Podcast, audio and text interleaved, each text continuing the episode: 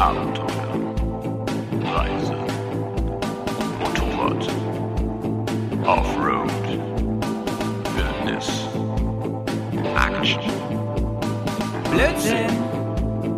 Bears, Komm, wir nehmen dich mit auf die Tour. Mit der Reisemopete ab in die Natur.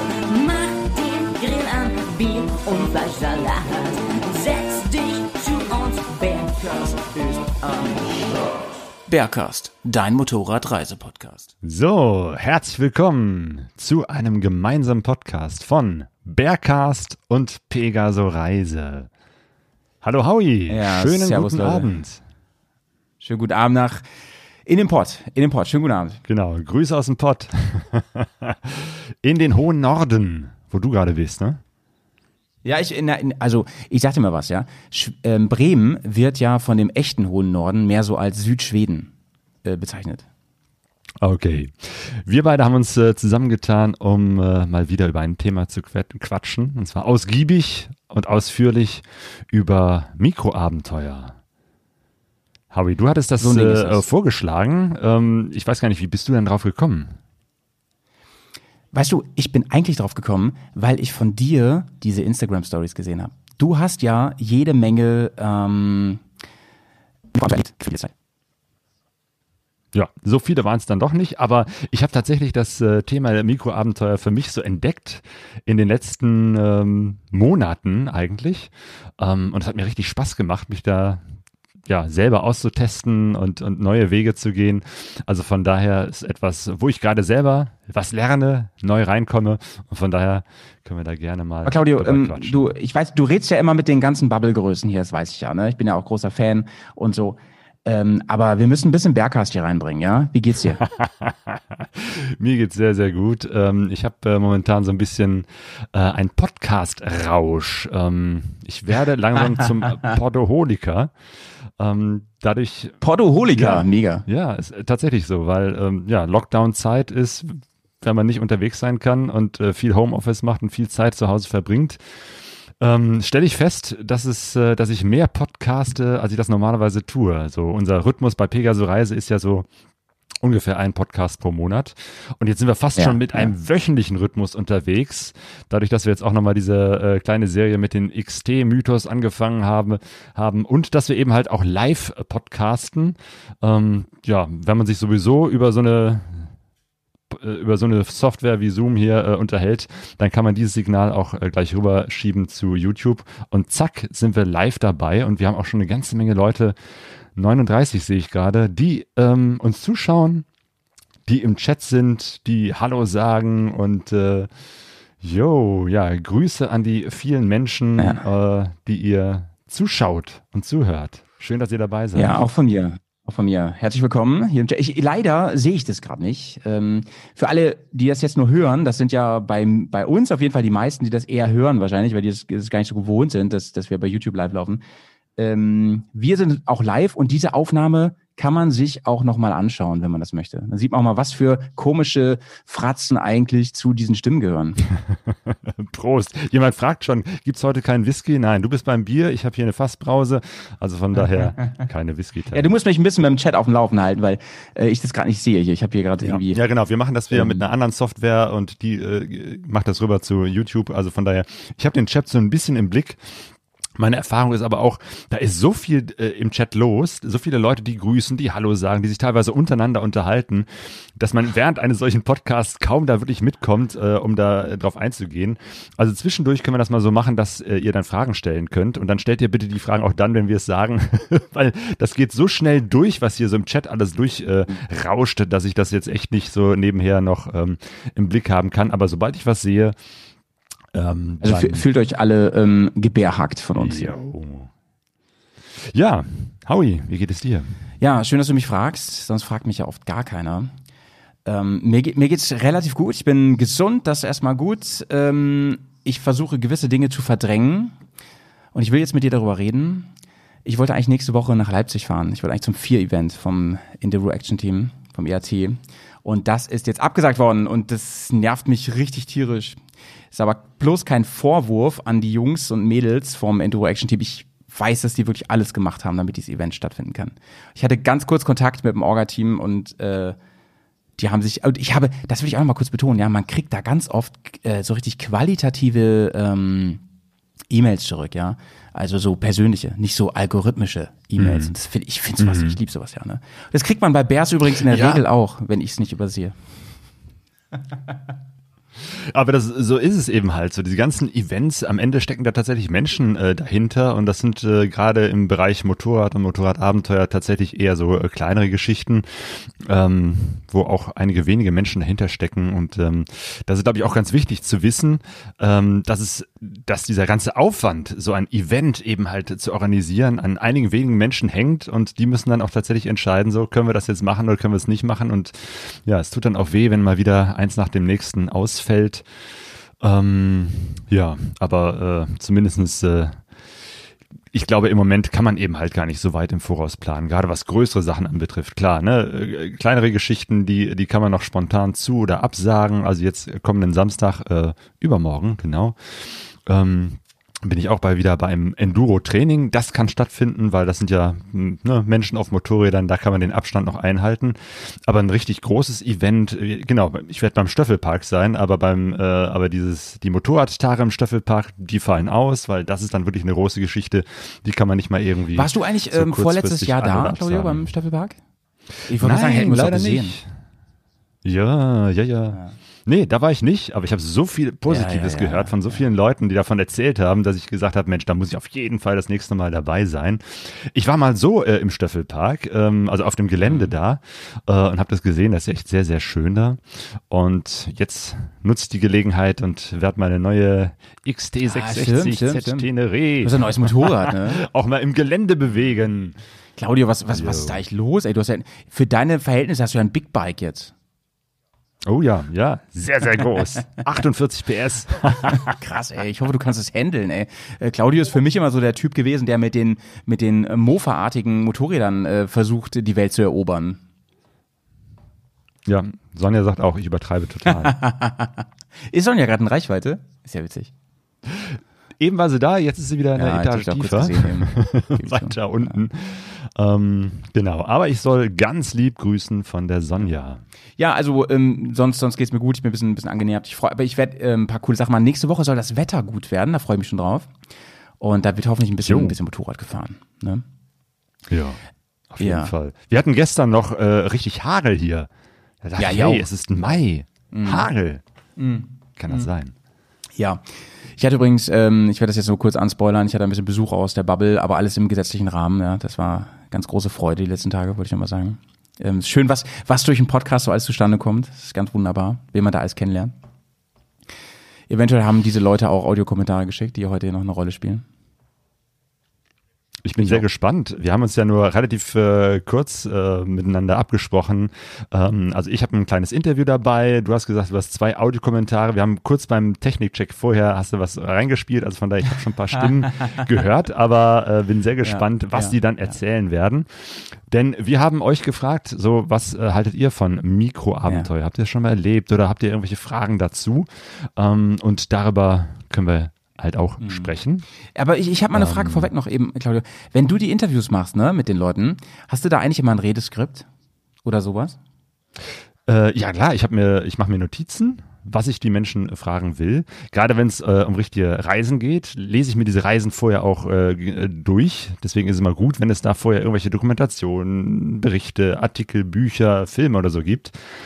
Damit ich sozusagen einen Plan von der Reise habe. Und ich mache mir dann tatsächlich so, so Stichworte äh, und habe dann so, so, so einen Ablauf, einen roten Faden für mich.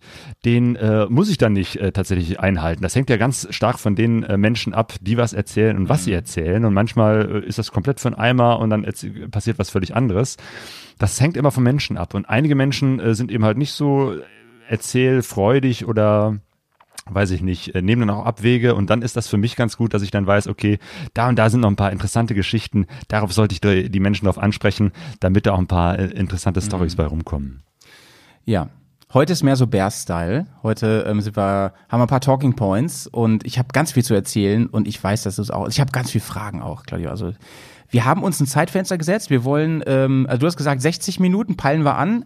Ähm, 1,30 äh, machen wir machen wir Schluss. Und das wollen wir auch einhalten heute. Deswegen kommen wir jetzt zum Thema. Ähm, darf ich anfangen, dir eine Frage zu stellen, Claudio? Gerne. Ja. Ähm, dann fangen wir mal damit an. Mikroabenteuer. Was verstehst denn du da überhaupt drunter? Ja, es ist halt ein Abenteuer in klein. Und Abenteuer ist, äh, beginnt immer dann, wenn man die eigene Komfortzone verlässt. Und das ist ja was sehr Individuelles. Wo fühle ich mich wohl und äh, wo ist, äh, bin ich nicht mehr komfortabel? Wo ist, wo endet meine Komfortzone? Das ist ja bei jedem Menschen unterschiedlich. Und das verändert sich auch. Ähm, und das ist eigentlich auch gut, dass sich das verändert, dass man die eigenen Grenzen immer so ein bisschen äh, erweitert, ähm, ja, den Horizont erweitert, die Grenzen erweitert und das äh, die Komfortzone erweitert. Ähm, weil das ist ja das Schöne, wenn man sich nicht ständig zurückzieht und sagt, nee, das ist mir unangenehm und jenes ist mir unangenehm, sondern äh, dass äh, wir lernen und das ist ja immer dieser schöne Effekt beim Reisen, gerade wenn wir irgendwie an Orten sind, die wir so nicht kennen, wenn wir Menschen begegnen, die wir vielleicht, mit denen wir sonst nichts zu tun hätten.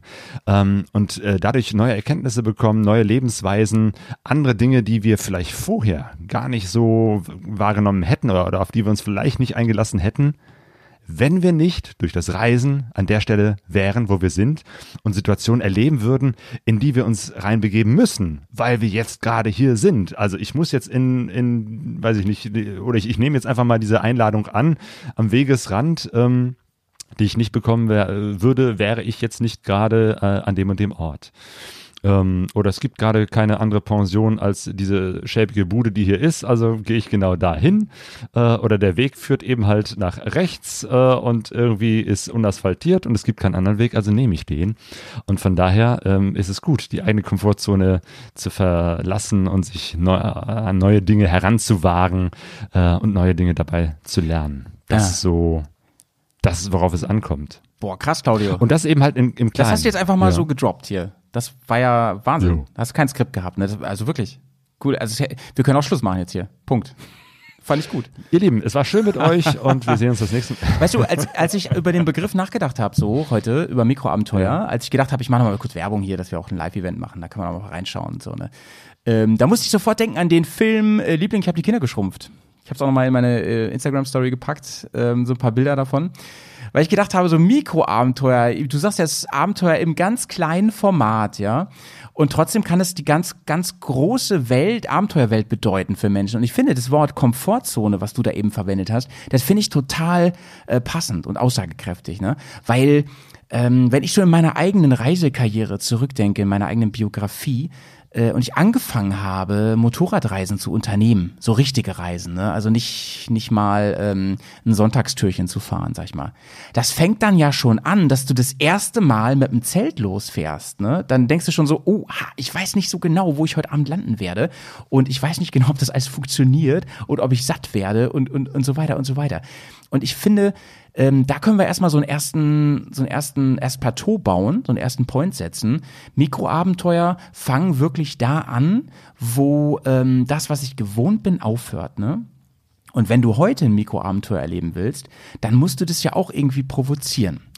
Ähm, die Filme, die ich von dir gesehen habe, diese kleinen äh, Minifilmchen, die du so produziert hast, so mit, mit dem Zelt draußen und so weiter. Ich habe da auch einen gesehen im Winter zum Beispiel. Da warst du mit deinem Zelt im Garten bei euch, ne?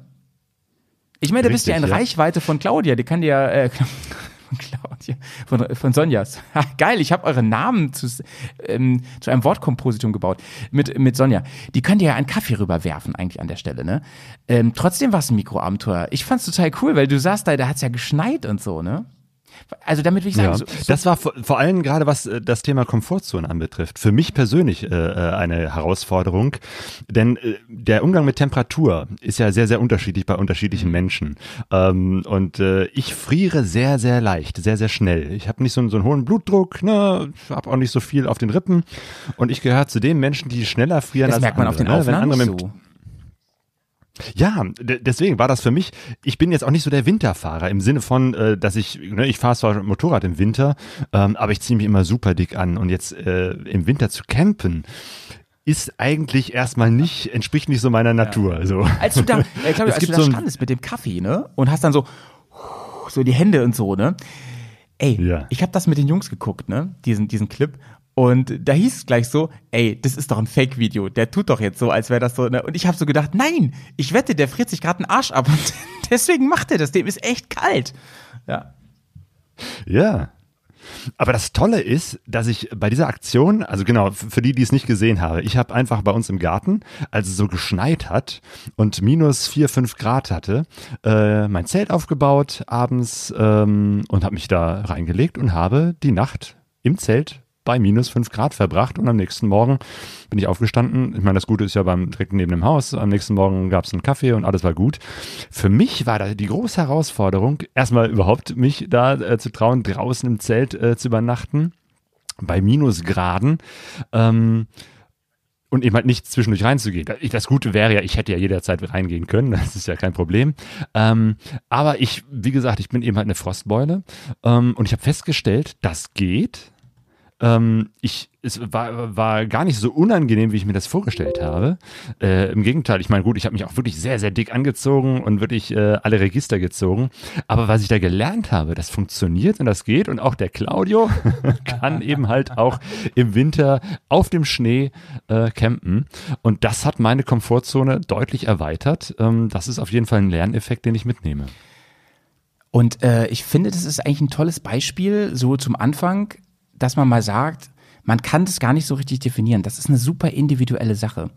Ähm, aber die anknüpfende Frage da, Claudio, und das finde ich heute Abend eigentlich die wichtigste Frage, die uns wahrscheinlich wie so ein roter Faden begleiten wird durch den ganzen Cast, ist, ähm, wieso ist das für dich persönlich eben jetzt ein Abenteuer? Wieso ist das für dich ein Mikroabenteuer? Weil die Wahrscheinlichkeit, dass du wirklich erfroren wärst, ist ja sehr klein, ja, und dass es wirklich gefährlich wird und sowas.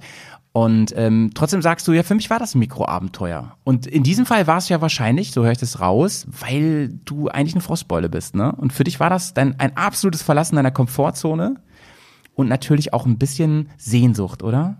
Ein bisschen Sehnsucht, weil du so lange nicht gereist bist. Auf jeden Fall. Ja, ja, das ist äh, überhaupt, warum das, das Thema, glaube ich, jetzt gerade so aktuell ist. Wir können halt nicht in die Ferne reisen. Ähm, also von daher sind äh, Abenteuer sehr, sehr begrenzt. Aber innerhalb dieser Begrenzung, die wir jetzt gerade haben, durch Lockdown, durch keine Reisemöglichkeiten etc., äh, alles ist zu, Campingplätze und so weiter, ist es auch eine Chance, äh, sich mal tatsächlich auf die Dinge zu konzentrieren, ähm, die funktionieren. Und da ist Mikroabenteuer eine gute Möglichkeit, da mal andere Grenzen, also jetzt nicht geografische Grenzen, sondern persönliche Komfortgrenzen zu erweitern. Ja, total. Genau. Es wäre für mich, es war kein Problem gewesen, hätte ich nachts festgestellt, boah, ich, äh, mir, mir friert hier was ab, ich äh, ähm, halt das nicht aus, dann wäre ich einfach reingegangen. Aber es wäre ein Scheitern gewesen. Mhm. So, Das wäre dann für mich äh, äh, die Erfahrung, äh, Mist, ich kann auch nicht mehr im eigenen Garten irgendwie zehn Meter vom Haus Haus äh, ähm, im Winter übernachten. Äh, ich bin dafür nicht gemacht und dann wäre das Thema wahrscheinlich für mich äh, ziemlich erledigt. Ähm, wäre nicht schlimm, weil, wie gesagt, ne, mal eben kurz ins Haus gehen wäre kein Problem, aber es wäre sehr, sehr schade für mich gewesen, weil dann wäre das Thema äh, zum Beispiel Wintertreffen äh, oder irgendwo Reisen an Orte, wo es eben halt nicht so warm ist wäre für mich äh, schwieriger gewesen, weil ich dann diese Erfahrung hätte, äh, ich ähm, halte das nicht aus. Umgekehrt, ja. jetzt habe ich die Erfahrung, es funktioniert. Ähm, und das äh, ermutigt mich jetzt tatsächlich auch mal Dinge zu tun oder äh, andere Wagnisse einzugehen in der Kälte, die ich vielleicht so hier, vorher nicht ausprobiert hätte. Wenn du dann ähm, von deinen Mikroabenteuern wiederkommst, was macht denn das mit dir? Also ich meine, gehst du da, bei mir ist es nämlich so, ich gehe, für mich ist das Positivstress, weißt du? Wenn, wenn ich, ähm, also ich habe so ähnliche Sachen schon ganz oft gemacht, mit dem Wintercamping übrigens noch ja, nicht. Sag mal, ja, genau, was für ein äh, Mikroabenteuer, welche hast du denn schon gemacht, Howie? Also ich, das mag jetzt ein bisschen affig sein, ja, aber das ist ja genau unser Thema heute. Bei Bears ja ständig. Ähm, so im Gartenzelten finde ich total cool ehrlich gesagt. Ich finde es total cool, auch mal zu sagen, ähm, das ist jetzt eine Möglichkeit zu sagen, äh, ich, ich teste mal mein Camp-Equipment mal wieder bei diesen Temperaturen. Das finde ich übrigens sehr super spannend und so. Ähm, und und provo ich meine, warum gehen wir grillen draußen zum Beispiel? Ne? Wir könnten das gleiche auch in der Küche machen am Herd. Das hat irgendwie was, ne? Und bei mir ist ja dieses mit mit Grillen und äh, ob da jetzt Fleisch drauf ist oder was auch immer, ist eigentlich irrelevant. Aber dieses draußen Essen machen, ne? Das hat für mich ja sowas ähm, Abenteuerliches immer und das schmeckt auch immer doppelt so gut. Und so ist es mit allen Mikroabenteuern. Wenn ich draußen zelte, obwohl ich nebenan die Möglichkeit hätte, ähm, auf, auf einem tollen Bett zu schlafen und in der Wärme und mit dem Fernseher, ähm, wähle ich das absichtlich, weil das für mich äh, ja eine Form von Positivstress ist. Ganz viele Leute, glaube ich, können das nicht verstehen. Und die würden sagen, bist du bescheuert, du musst das doch nicht machen. Aber wenn man mal überlegt, dann sind die Maxi-Abenteuer, die wir uns so vornehmen und vielleicht auch mal machen, genau aus der, aus der gleichen Motivation heraus. Ja? Dass, dass, dass wir sagen, uns geht uns darum ja, ähm, Alltag mal Alltag sein zu lassen, mal die Batterie abklemmen, ja, wie man sagen könnte als Metapher, und mal ähm, vielleicht simplify ähm, alles. Also mal zu schauen, was kann ich wieder schätzen lernen an der Stelle? Denn dass dann zum Beispiel äh, Sonja morgens kommt und dir einen heißen Kaffee bringt, auf einmal denkst du, du bist der König der Welt. Und das finde ich macht Mikroabenteuer aus, dass man das wirklich provozieren kann. Diese Emotionen. Das sind dann so ganz besondere Momente, ne? Irgendwie das äh, selbstgemachte Feuer, die Wurst, die darauf gegrillt wurde, oder der Kaffee, nachdem man bei minus fünf Grad übernachtet Ja, hat. Das schmeckt ja. natürlich ganz besonders gut. Ähm, hast du in den letzten Monaten oder gerade in der Zeit des, des Lockdowns mal ein bewusstes Mikroabenteuer gemacht im Sinne von, ich möchte mal meine Grenze an irgendeiner Stelle austesten? Zum Beispiel Motorradfahren bei richtiger Kälte. Das ist auch nicht so mein Ding. Ich bin da auch eine Frostbeule, wie du, ehrlich gesagt. Und ich mache das, also immer, immer Hut ab, wirklich vor allen, die durchfahren das ganze Jahr. Ich habe auch gar nicht so richtig das Equipment für die ganz harten äh, äh, Temperaturen. Aber ich habe das mal provoziert und ähm, habe dann wirklich gedacht, jetzt ist das Salz weg, was ja für Motorräder immer richtig doof ist. Und nutzt es aus, dass es nicht mehr ganz, ganz, ganz so schlimm ist auf den Straßen und fährst mal eine Runde. Und ich bin dann auch leider so ausgestattet, dass ich dann ganz schnell blaue Hände kriege und sowas. Und dann bist du aber zu Hause, ja, und dann kommt das Kribbeln wieder in die Hände und dann denkst du darüber nach, was du heute gemacht hast. Und da habe ich gedacht, ja, war doch irgendwie cool, ne? Und jetzt, wenn ich das so erzähle, Hast du auch manchmal, dass wirklich so die, die Finger so einfrieren, dass die dann so richtig äh, so gelblich Ja, ja, werden ja, ja. und du und, und taub werden? Oh, das ist super unangenehm. Und trotzdem provoziert man das. Man weiß es ja. Und es hat mich ja niemand gezwungen. Ich habe ja ein Auto, ne? Ich könnte ja mit dem Auto fahren. Aber ich habe das absichtlich gemacht. Und äh, dies mit dem Zelten werde ich auf jeden Fall nachholen. Und die andere Nummer übrigens, ähm, die ich sehr, sehr cool fand, äh, Claudio, ist, dass du ja mit dem Tab auch äh, draußen warst oder schon öfter drauf, draußen warst. Ne? Dass du absichtlich sagst, du hast ja wahrscheinlich ein gutes Zelt. Äh, Nee, weiß ich ja, hast ja auch mit gezeltet. Ähm, aber dass du sagst, ich hau mich ja einfach mit einer Unterlage hin und darüber das Tarp, dass ich halt im schlimmsten Fall nicht komplett durchnässe, wenn es anfängt zu regnen. Aber ansonsten bin ich hier wirklich ganz nah an der Natur dran. Aber das war doch nicht weit weg von zu Hause, oder? Das konnte man nicht so richtig sehen bei dir. Ah, du meinst die Aktion, äh, wo ich äh, im Wald Ja. war, ja. Doch, das war schon ziemlich weit weg. Das war in der Eifel. Äh, im- also da, da war ich tatsächlich äh, ganz weit draußen, zumindest Die Outer von zu. Hause entfernt. Yes. Ähm, also das, das war auch nochmal eine Was ganz war denn, besondere was war Geschichte. denn da deine Motivation? Was hast du dir denn gedacht? Was mache ich denn heute mal? Hat, hat sich Claudio, heute ist der Tag für. Ein Mikroabenteuer mit dem Bruno. Ach, der war da dabei, habe ich gar nicht Ja. mitbekommen. Nee, nee, nee, war er nicht, aber das war eigentlich der Plan. Ein gescheiterter Plan. Und zwar, ähm, der Bruno, der macht ja auch Mikroabenteuer. Und ähm, von dem habe ich auch ein Video, das können wir gleich mal einspielen. Ähm, Bruno macht sowas öfter, beziehungsweise der hat das auch erst äh, so in den letzten Monaten für sich entdeckt. Aber der ist ja auch ein Winterfahrer. Bruno ist ein also richtig zum Beispiel für den Kerl, wäre ja. das total ja, ja, genau. Also für den wäre das lächerlich, sich in einem Bruno Garten Skier an seinem Schnee Motorrad. zu zelten. Ja, ja, also Bruno ist ein Winterfahrer, der ist dann tatsächlich so einer, der hat da überhaupt kein Problem, ähm, ne, auch mal, weiß ich nicht, im Winter nach Rumänien zu fahren mit dem Motorrad und mit Spikes an den Reifen und irgendwelchen Seitenteilen, damit das nicht, un also wirklich ganz, ganz wilde Geschichten. Das macht der Bruno. Ähm, und er liebt es eben halt draußen in der Natur zu sein, auch ohne Zelt, eben halt einfach mit einem Tarp, äh, mit einer Isomatte ähm, und, und sich dann äh, sein Süppchen zu kochen. Ähm, genau, und Bruno sagte, äh, hey, hier demnächst fahre ich in die Eifel und ähm, äh, mach da so ein Mikroabenteuer. Ich ne, kenne da so eine Ecke und will mich da einfach mal draußen hinlegen und am nächsten Tag können wir uns dann ruhig treffen. Podcasting ist ja eigentlich auch so eine Form von Mikroabenteuer, wenn du verstehst. Ja, mit dem Abenteuermikro. Und Bruno äh, hat eben halt gesagt, ne, dass er davor, wenn du willst, äh, komm vorbei. Und das war an einem Freitag und ich musste noch arbeiten und wie das so ist, ne, dann dauert das länger und man kann nicht genau sagen, wann man losfährt. Und dann bin ich eben halt losgefahren, ziemlich spät und da wurde es schon langsam dunkel. Äh, das war im, ich glaube im März, da, da wurde es auch früher noch dunkel. Und als ich dann äh, Bruno Bescheid sagte, hier, ich bin auf dem Weg, sagte er, nee, du, äh, ich bin jetzt schon mitten im Wald. Ähm, wenn ich jetzt irgendwie hier rausgehe von dem Ort, wo ich jetzt hier mein Zelt, nicht mein Zelt, aber eben halt äh, meine Isomatte, Schlafsack etc.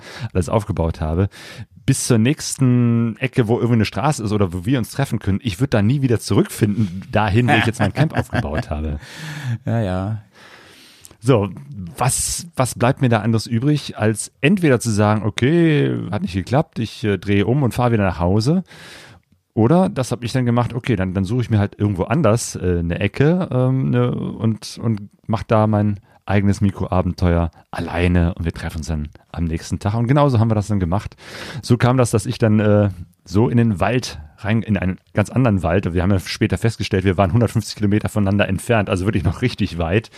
Ähm, aber so kam das, dass ich dann äh, zum ersten Mal im Wald äh, ohne Zelt übernachtet habe. Andere machen das öfter. Für mich war es das erste Mal und eine ganz besondere Erfahrung. Was hast du denn, was hast du denn da abends gemacht dann? So. Wann, wie viel Uhr warst du da und wie hast du den Abend eigentlich gefüllt? Weil man kann da ja, Ja. auch nicht so schnell einschlafen. Man muss ja irgendwas machen. Ich bin da hingefahren und habe natürlich erstmal, oder erstmal musste ich ja gucken, wo, wo will ich überhaupt hin? So, ne, weil Wald gibt's ja viel, gerade in der Eifel. Ähm, und hatte dann einen Punkt, irgendwie so ein kleines, kleine Stadt. Und habe dann überlegt, hier in der Nähe könnte ich ja irgendwo einen Wald finden, ähm, wo, wo man auch reinfahren kann äh, mit dem Motorrad, wo ich aber auch nicht zu nah an, den, an, an Häusern oder Zivilisation bin.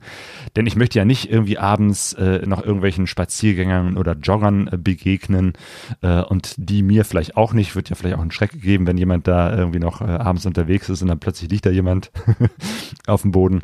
Also von daher habe ich schon geguckt, okay, wo bin ich so ein bisschen äh, weiter weg von der Zivilisation? Ähm, hab dann eine Ecke gefunden, aber da war es eben halt noch nicht richtig, also da war es zwar schon langsam dämmerig, ähm, aber ich habe noch gesehen, da sind noch irgendwo Wanderer unterwegs und habe dann für mich bewusst gesagt, nee, ich gehe erst später hier zurück. Um, und es war kalt und habe dann für mich gesagt, okay, ich weiß jetzt ungefähr, wo ich hin will. Ich baue jetzt nicht mein Camp auf, sondern ich gehe jetzt erstmal zurück ins Dorf und ähm, lauf da noch ein bisschen rum, ähm, um auch meinen Kreislauf warm zu kriegen. Das habe ich gelernt irgendwie. Man, wenn man übernachtet, gerade da, wo es kalt ist, ist es immer wichtig, wenn man in den Schlafsack reingeht, dass einem vorher noch warm ist. Weil wenn einem schon kalt ist, dann kann man sich so dick und warm anziehen, wie man möchte. Äh, dann nützt der dickste Schlafsack nichts, jedenfalls nicht mir, ähm, sondern es ist gut, wenn vorher einem warm ist. Und ähm, ja, mir war kalt vom Motorradfahren, also habe ich das Motorrad abgestellt an einem sicheren Ort und bin dann erstmal eine Stunde einfach da durch dieses Dörfchen gelatscht, einfach nur um den Kreislauf äh, warm zu kriegen und um einfach ein bisschen Zeit zu schinden, damit es äh, Hast du auch Leute getroffen, ne? Hm? Hast du auch Leute getroffen, ne? Nö, da war nichts los. Weil die denken, oh, du bist ein bisschen bescheuert, ey. Läufst da die ganze Zeit in deinen Motorradklamotten auf und ab. nice. Ja. Und Ja, krass. Ähm, ja, warst du schon fertig? Sorry, Claudio. Nee, aber das, das war sozusagen die Vorbereitung. Erst dann, ich glaube irgendwie 10, 11 Uhr war es dann erst, wo ich gesagt habe, okay, ich glaube, jetzt, jetzt sind äh, keine Leute mehr unterwegs, jetzt ist es äh, ruhig, jetzt ist mir warm. Dann bin ich nochmal losgefahren und habe mir dann die richtige Stelle gesucht. Ach so, da bist du nochmal dann umgezogen. Jetzt habe ich erst verstanden. Jo. Genau, also ich wusste schon vorher, wo ich hin will, habe mich aber nochmal vorbereitet und äh, habe den richtigen Zeitpunkt sozusagen ausgewählt. Also, wir haben nächste Woche übrigens einen ganz witzigen Test vor, wollte ich noch mal kurz erzählen. Ähm, und zwar gibt es diese, wir haben das im, ich weiß nicht, ob wir es in dem normalen Feed vorgestellt haben. Es gibt so eine Firma, die macht äh, so Zelthängematten. Ah, ja? Also die Firma, ich glaube, die heißt Amok. Also ganz, ganz fürchterlicher, ganz fürchterlicher Name. Überleg Ja. mal, du läufst damit rum. Ja, so, ähm, und die haben freundlicherweise uns so ein Ding zur Verfügung gestellt, damit wir das testen, ja. Und nächste Woche wird das erstmal getestet. Dann werden wir auch ein Video machen, einen Podcast. Ähm, wir wollen dafür eigentlich in Harz fahren, das da testen an Bäumen. Und da bin ich wirklich gespannt, weil das wird für mich auch ein Mikroabenteuer, gerade wenn wir die Nacht da drin äh, pennen sollten oder jemand von uns. Und äh, da bin ich ganz gespannt, wie das so ist, wenn man schaukelt die ganze Nacht in so einem Zelt. Ja. Jo, sehr Aber schön. äh, äh, Claudio, ähm, übrigens, irgendwer im Chat hat eben geschrieben, ich habe den Chat jetzt offen hier. Ähm, dass äh, der, die, der gute Mensch, von dem du gerade gesprochen hast, hier ist. Im Chat. Ach, Naja. der Bruno. Der Bruno. Hey, grüß dich, Bruno. Ne? Ähm, übrigens, Bruno habe ich das erste Mal kennengelernt und getroffen im Stöffelpark. Ist das nicht verrückt? Im Stöffelpark. Und da haben wir uns, haben wir relativ lang gequatscht, bis wir drauf kamen, dass wir beide dich kennen. Die Motorradreisewelt ist klein. Und damit die anderen mal wissen, wer Bruno ist, würde ich sagen, spielen wir jetzt mal seinen Einspieler ein. Jo, dann. Ich habe mich äh, vorgestern mit Bruno getroffen, allerdings auch so, wie wir uns jetzt hier treffen, digital. Und äh, habe gesagt, Bruno, erzähl du mir mal was über Mikroabenteuer. Bruno, du übernachtest manchmal draußen im Wald und machst Mikroabenteuer. Kürzlich warst du wieder in der Eifel unterwegs. Erzähl mal, was machst du da genau?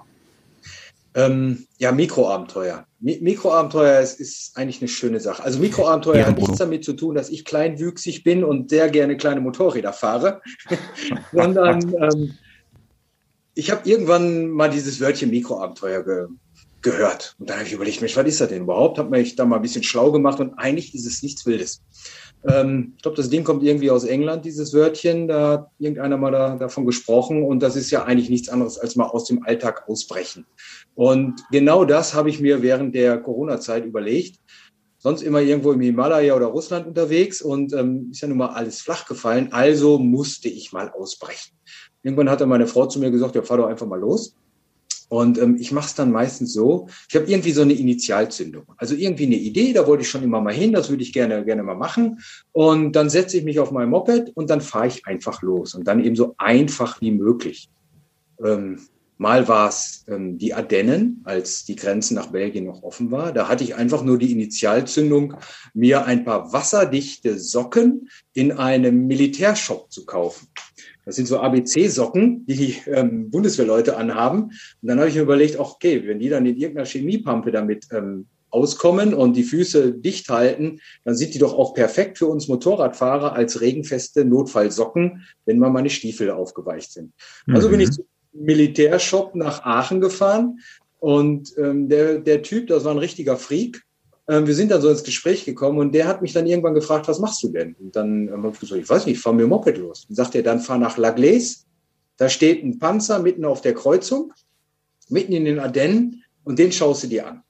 Ja, und dann bin ich den ganzen Tag da runtergefahren. Das war jetzt nicht weit, aber ich habe natürlich die kleinsten Straßen genommen, bin da runtergefahren, habe mir den Panzer angeguckt und auf dem Rückweg habe ich mir überlegt, jetzt musst du irgendwo übernachten und ähm, habe dann meinen Traum erfüllt, einfach mit dem Schlafsack und der Isomatte im Wald zu liegen und mir den Sternenhimmel anzuschauen. Naja, Ohne Zelt. Einfach ohne Zelt. Einfach ein ganz gesagt. normaler äh, Wald, kein Campingplatz, sondern einfach geguckt, wo ist was frei. Genau. Also ich schaue schon, wo kann ich mit dem Motorrad so halbwegs legal reinfahren. Es gibt immer wieder ein paar Forststraßen, da sind jetzt nicht unbedingt Schilder. Ähm, und ich verhalte mich natürlich auch dementsprechend vernünftig und fahre dann da ganz langsam mit meinem kleinen Motorrad rein, suche mir irgendwo einen Platz, sehe dann auch meistens zu, dass ich abends erst irgendwie da bin, wenn kein Wanderer, nichts mehr unterwegs ist, keine Jäger, also da muss man echt aufpassen, weit weg von den Hochsitzen. Und dann lege ich mich da mit meiner Isomatte hin, koche mein Süppchen auf meinem Kocher und schlafe mit einem Grinsen unterm Sternenhimmel ein. Sehr schön. Das äh, klingt sehr romantisch. Ähm, was war denn das für ein Wetter? Also ähm, die Belgien-Tour, das war, war super Wetter, das war, war Sommer. Dann habe ich das gleiche nochmal gestartet ähm, im Februar, März, nein, März.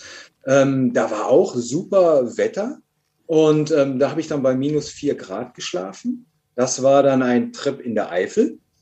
Da bin ich dann, habe ich dann auch einfach so die Initialzündung gehabt. Ich fahre wieder los für, für zwei Nächte und habe mir ein Lost Place ausgesucht. Jetzt ist natürlich nicht einfach, irgendwo ein Lost Place zu finden. Ich bin also im Internet auf einen alten Bauernhof gekommen, der irgendwo in, in der Eifel ist. Und zu dem bin ich hingefahren. Ist eigentlich nur eine Bauruine, ist nichts Wildes. Aber das Interessante war ganz einfach, das Waldgebiet drumherum war. Das, das heißt, auch die Forstwege, da war nichts los. Kein Wanderer, nichts unterwegs. Dann lag dieser alte Bauernhof auch noch an einem Fluss. Und so konnte ich mir dann auch da meinen Traum erfüllen, mit dem Motorrad ein bisschen am Fluss entlangfahren, dann hinein in den Wald und dann ähm, mein Equipment ausprobieren, denn ich habe mir ein, ein Reisefeldbett gekauft, ähm, meine Isomatte drauf, Schlafsack drauf, kein Zelt, nichts dabei. Und so konnte ich dann die Nacht dort auf dem schönen ähm, Outdoor-Boxspringbett verbringen, mein selbstgebautes Hightech-Boxspringbett. Erzähl mal genau, was ist das? Also ist jetzt äh, ein Feldbett, also so, so ein Gestellprinzip nur. Ähm, und da drauf war was? Ja, also das ist ein, ein klappbares, äh, ein zusammensteckbares Feldbett. Ähm, das hat ein Packmaß von 50 Zentimeter und ähm, knapp ja, 10 Zentimeter im Durchmesser. Ähm, perfekt für uns Motorradreisende, passt also gut in die Tasche hinten auf der Sitzbank. Und wenn du das dann zusammensteckst, hast du also ein richtiges Feldbett von zwei Meter Länge und ähm, 40 Zentimeter Höhe. Also richtig angenehm, so dass man sich auch im Sitzen mal die Schuhe ausziehen kann. Darauf lege ich dann die 10 Zentimeter Therma, äh, nicht Thermarest, sondern Ex Expet-Matte, die Megamatt, die auch noch isoliert bis minus so und so viel Grad. Und da drauf kommt dann, kommt dann mein Schlafsack. Und da rein kommt der kleine Bruno mit einer Mütze auf dem Kopf und mit einem breiten Grinsen im Gesicht, weil er wieder mal in den Sternenhimmel schaut. Super. Ja, und ähm, das ist natürlich schön. Und das Schönste ist ganz einfach, morgens aufzustehen und sich den Kaffee zu kochen im Wald, ganz alleine. Da muss man aber auch zusehen, dass man schnell wegkommt, weil dann kommen die ersten Wanderer und, und Fahrradfahrer. Und dann sollte man eigentlich auch wieder wechseln. Mhm. Und wann, wann bist du dann so ungefähr weg? Ähm, also ich stelle mir tatsächlich den Wecker immer für halb sieben. Ähm, dann packe ich alles zusammen so dass ich um 7 Uhr eigentlich mein Camp komplett aufgelöst habe. Und dann koche ich mir allerdings noch einen Kaffee. Ganz in Ruhe frühstücken. Dann habe ich meinen Klappstuhl dabei, weil wenn dann einer vorbeikommen sollte, ist ja nichts anderes, als wenn ich eine Pause machen würde. Und dann ist es auch ganz okay. Eine goldene Regel habe ich auch immer. Und zwar, dass ich immer mehr Abfall mitnehme, als ich selber anschleppe. Also alles, was immer ringsherum um meinem Lager liegt, wird dann noch eingesammelt, kommt in die Abfalltüte, sodass ich den Lagerplatz sauberer verlasse als es vorher. Sehr gut. Was würdest du sagen? Was sind so die wichtigsten Utensilien für so ein Mikroabenteuer? Ähm, ist natürlich immer individuell. Für mich ist ganz klar ein vernünftiges Bett. Also eine vernünftige Isomatte. In meinem Fall, Luxusfall, kommt dann noch das, das Reisebett, was ich echt lieben gelernt habe. Also dieses klappbare Feldbett. Ein guter Kocher ist für mich immer ganz wichtig. Und ein besonderes Equipment ist meine Perkulator-Kaffeekanne. Das ist also eine Edelstahlkanne äh, mit einem Perkulatorsystem, so dass ich richtig guten gemahlenen Kaffee kochen kann. Und ähm, das sind für mich die wichtigsten Dinge. Natürlich noch ein Topf dabei, damit man sich auch abends ein Süppchen kochen kann. Und ähm, mehr brauche ich nicht. Für den Notfall habe ich noch immer ein Tab dabei, falls es wirklich mal regnen sollte in der Nacht. Dann wird einfach das Tab übers Motorrad und über mein Bett geworfen, zwei Heringe in den Boden, einmal alles abgespannt und schon liege ich im Trocknen. Und ähm, solche Dinge machen sich bewährt. Super. Jo, Bruno, vielen Dank für diese Tipps und äh, für die Inspiration. Ja, auf jeden Fall. Und ich hoffe, wir sehen uns bei dem nächsten Mikro. Der Bruno äh, macht Herzlichen Dank, Bruno. kleine Abenteuer auf hohem Niveau. er schreibt gerade, Mann, sehe ich alt aus. Nee, Bruno, nee, überhaupt nicht, überhaupt nicht. Ähm, du wirst jedes Jahr jünger. Übrigens, äh, Bruno, ähm, da du ja auch gerade zuhörst, ähm, ganz, ganz feiner Kerl. Den mag ich echt gern. Einen ganz tollen Vortrag gehalten letztes Jahr beim Jubiläum vom Lagerfeuer. War richtig cool. Jo, der Bruno So. ist echt ein ganz cooler, denn er reist gerne im Winter. So, Claudio, ich gucke ein bisschen auf die Uhr. Ähm, ich würde gerne noch ein paar neue Seiten aufschlagen zum Thema. Ich würde gerne bei Bruno Ja. noch einhaken, bei dem, was er erzählt hat. Gerne, Ja, gerne. machen wir das noch, noch zu Ende, weil er hat Hau eben raus. halt ähm, ähm, ein paar Dinge erzählt, äh, dass er dieses Feldbett nutzt. Ähm, also das, das ist tatsächlich eine Sache wirklich auf hohem Niveau. Ähm, kann man machen, muss man aber nicht. Das ist ja sozusagen immer die Frage, äh, wo ist da auch sozusagen die Komfortzone. Ich habe das Glück, ich habe, äh, auch wenn ich auf der einen Seite sehr schnell friere, habe ich zum Glück einen Rücken, der echt alles mitmacht ähm, und ich auch auf, auf den härtesten Isomatten schlafen kann. Also von daher, äh, für mich reicht das irgendwie eine ganz normale äh, Isomatte. Aber was ich total cool fand, das habe ich nämlich später bei ihm auch gesehen, ist diese Perkulator-Kaffeekanne. Ähm, sagt ihr das was? Perkulator? Nee, ich habe nur immer Bär-Kulator. Der Perkulator. nee, ähm, Klingt ein bisschen, bisschen versaut, finde ich. Das ist eine Kaffeekanne mit einem Perkulatorsystem, ist äh, so, dass das Wasser zirkuliert. Äh, sieht so ein bisschen aus wie eine Espressomaschine. Da kennt man das ja auch. Unten wird das Wasser heiß, steigt nach oben und oben ist äh, sozusagen der, der, der Filter und äh, das Kaffeepulver und dann wird da oben draus Kaffee. Ähm, Bloß es sind halt zwei Gefäße, ne? Unten das Frischwasser und oben der Kaffee. Und beim Perkulator zirkuliert das Ganze. Und ähm, das heißt, da kommt erst so ein bisschen leichter Kaffee raus, dann geht er wieder runter, wird nochmal hochgepumpt und immer wieder Wow. und wird dann immer stärker, je länger du das sozusagen auf dem Feuer lässt. Ey, ich kann mir das gar nicht vorstellen. Ich muss gleich mal googeln. Ja, schau Was passiert, wenn man da Bier reinmacht? Frage ich mich gerade so. Whisky, vielleicht kann man damit auch Whisky selber irgendwie verfeinern. Br- äh, brennen. Das, äh, brennen, Brennen. ja genau. Warte mal, Perkulator, ne? Ich. Perkulator. Live hier. Ähm, auf jeden Fall, ähm, am nächsten Tag haben wir uns dann äh, getroffen. Und äh, das schmeckt tatsächlich gut. Also ne, es klingt irgendwie, als wäre das ganz furchtbar, ähm, weil das, weil der Kaffee dann mehrmals durchläuft. Aber wenn man den richtigen Zeitpunkt erwischt, dann kann das gut schmecken. Und äh, ich habe mir gesagt, Mensch, das will ich auch mal ausprobieren. Ich habe ja bisher Cool, mal rumexperimentiert, äh, experimentiert äh, mit mit so einer Aeropress. Ähm, auch ein schönes System, wie man sich unterwegs einen guten Kaffee machen kann. Allerdings mit dem Nachteil, dass man da mit dem Standardding eben halt gerade mal so eine Tasse kriegt. Und wenn man zwei Tassen möchte, ich mit Sonja unterwegs will oder einfach mehr Kaffee trinken will, muss man es jedes Mal äh, auseinandernehmen, reinigen etc. Ähm, also da werde ich mal demnächst auch mit dem Perkulator experimentieren. Claudio, ich spoiler hier schon mal unser nächstes gemeinsames Podcast-Thema. Kaffee. Kaffee unterwegs. Ich glaube, wir beide haben da echt eine Gemeinsamkeit. Jo. Wir haben schon öfter drüber geredet, ne? Wir haben da beide eine kleine Leidenschaft für. Jo. Das machen wir. Jo, das, machen wir. Ich weiß nicht, ob der Sven Ähm, jetzt auch dabei äh, zuschaut oder zuhört. Auf jeden Fall. Sven hatte, mit dem habe ich mich auch darüber unterhalten. Der hatte mich auch nach der Aeropress gefragt und hatte den Tipp gegeben, man könnte ja auch einen sehr, sehr starken Kaffee nehmen und den dann doppelt verdünnen. Ja. Habe ich auch noch nicht ausprobiert. Würde ich mal ausprobieren und ich denke, da sollten wir mal wirklich uns austauschen. Welche Techniken gibt es mit wenig Aufwand, einen guten Kaffee unterwegs zu machen auf einer Motorradtour? Weißt du, der, der, der, der Pet sagt immer, ähm, ja, Howie, das ist doch keine Raketenwissenschaft hier. Doch, das ist eine. Das ist eine Rakete. Also Kaffee machen unterwegs ist eine Raketenwissenschaft. Da, da gibt es sehr viele Sachen zu beachten. Ne? Ja. Ich habe übrigens einen Dauerfilter. Ich sehe gerade im Chat geht auch so ein bisschen was ab dazu. Ähm, ich habe auch einen Dauerfilter und äh, ich, ich fahre sehr gut damit. Ich habe schon fast alles durch. Ich freue mich auf die Kaffeefolge, Claudio. Jo. Aber nochmal wirklich zwei Daumen hoch an äh, den lieben Bruno. Ich weiß ja, was der noch so für Abenteuer gemacht hat. Das ist ja wirklich Wahnsinn. So. Übrigens, beim Stöffelpark damals, äh, Bruno, wenn du zuhörst, äh, da war jetzt der Hindernisparcours, da ist er mit seinem Skier-Motorrad mitgefahren. Das fand ich auch großartig. Hat aber irgendwie so einen Preis gewonnen. Richtig gut. Das stimmt. ähm, Das Abenteuerbike von Bruno Piliteri äh, ist eine Kawasaki GPZ äh, 300, glaube ich, ist das. Auf jeden Fall mit einem 300 Kubik Motor. Äh, ein uraltes Straßenmotorrad aus den 80er, 90er Jahren. Also äh, überhaupt nicht das, was, woran man denken würde, wenn man an äh, Abenteuerbike äh, denken würde.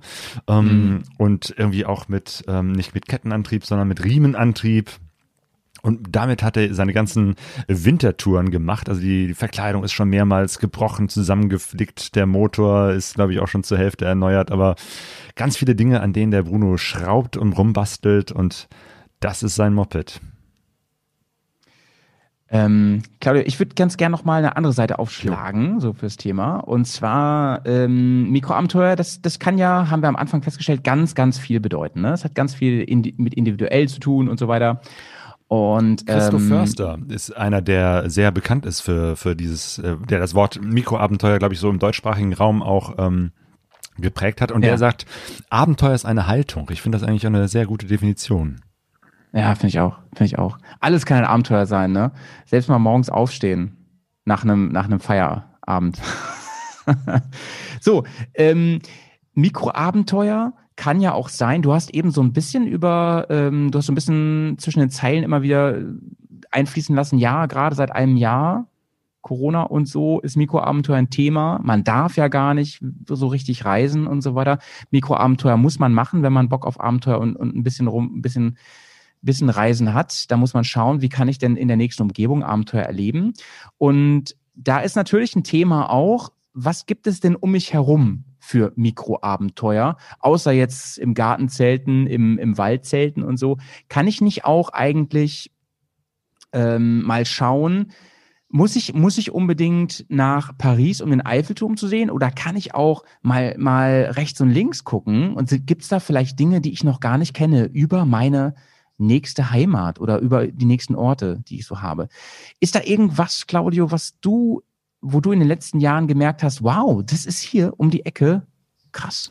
Wusste ich gar nicht. Das Ruhrgebiet hat ja immer wieder große Überraschungen. Ähm, Eben, übrig. Also eben. gerade wenn man so das, das Bild hat von, hier ist ja nur Industriekultur und ähm, ja, hässlich und, und viel bevölkert und alles ist voll und, und äh, schlimm. Und hier gibt's auch sehr, sehr viel Natur, sehr viele schöne Ecken, die man entdecken kann. Und Ja. allein wenn Sonja und ich hier einfach nur ein bisschen im näheren Umkreis äh, herumspazieren, entdecken wir immer wieder so kleine Ecken, die äh, total, also zum einen äh, von der Natur her sehr, sehr schön sind, landschaftlich schön sind. Hier ist es interessanterweise ein bisschen hügelig, jetzt bergig würde ich es nicht nennen, aber es passiert immer wieder, dass man so irgendwie so einen kleinen Hügel hochklettern kann und dann plötzlich auf der anderen Seite irgendwas Mhm. sieht, was so versteckt ist, wo Leute irgendwelche ähm, Gärten, so wie Schrebergärten, allerdings nicht als Siedlung, sondern irgendwie so halb wild irgendwo angelegt haben.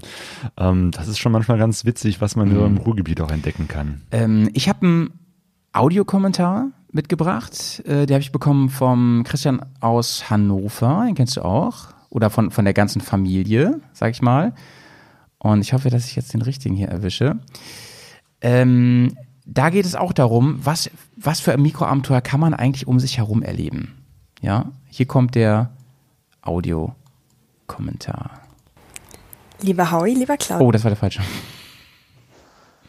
Hallo.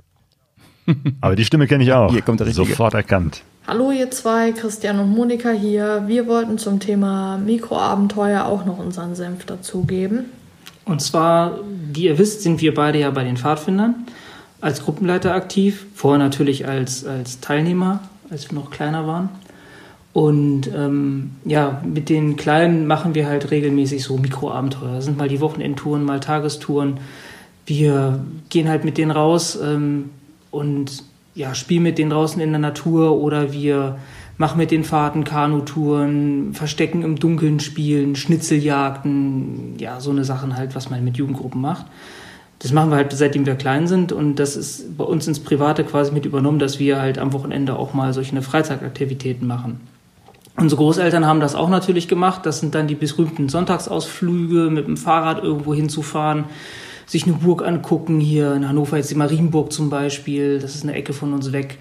Oder in den Deister zu fahren zum Wandern oder in den Harz sogar mit der Bahn und dann zu wandern und wieder zurück. Und ja, all diese Sachen. Und für jeden ist Mikroabenteuer ja was anderes. Ähm, immer wenn man seine Komfortzone verlässt, ist das ja ein Abenteuer.